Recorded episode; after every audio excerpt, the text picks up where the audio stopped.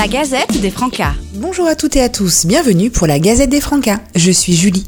Au programme aujourd'hui, nos événements et nos stages. Le samedi 14 mai, une journée de mobilisation et de convivialité se déroulera à Charleville-Mézières. La thématique choisie par les militants est la santé. Cette journée est à destination des équipes d'animation et de direction des accueils collectifs de mineurs. Elle se déroulera de 10h à 17h30.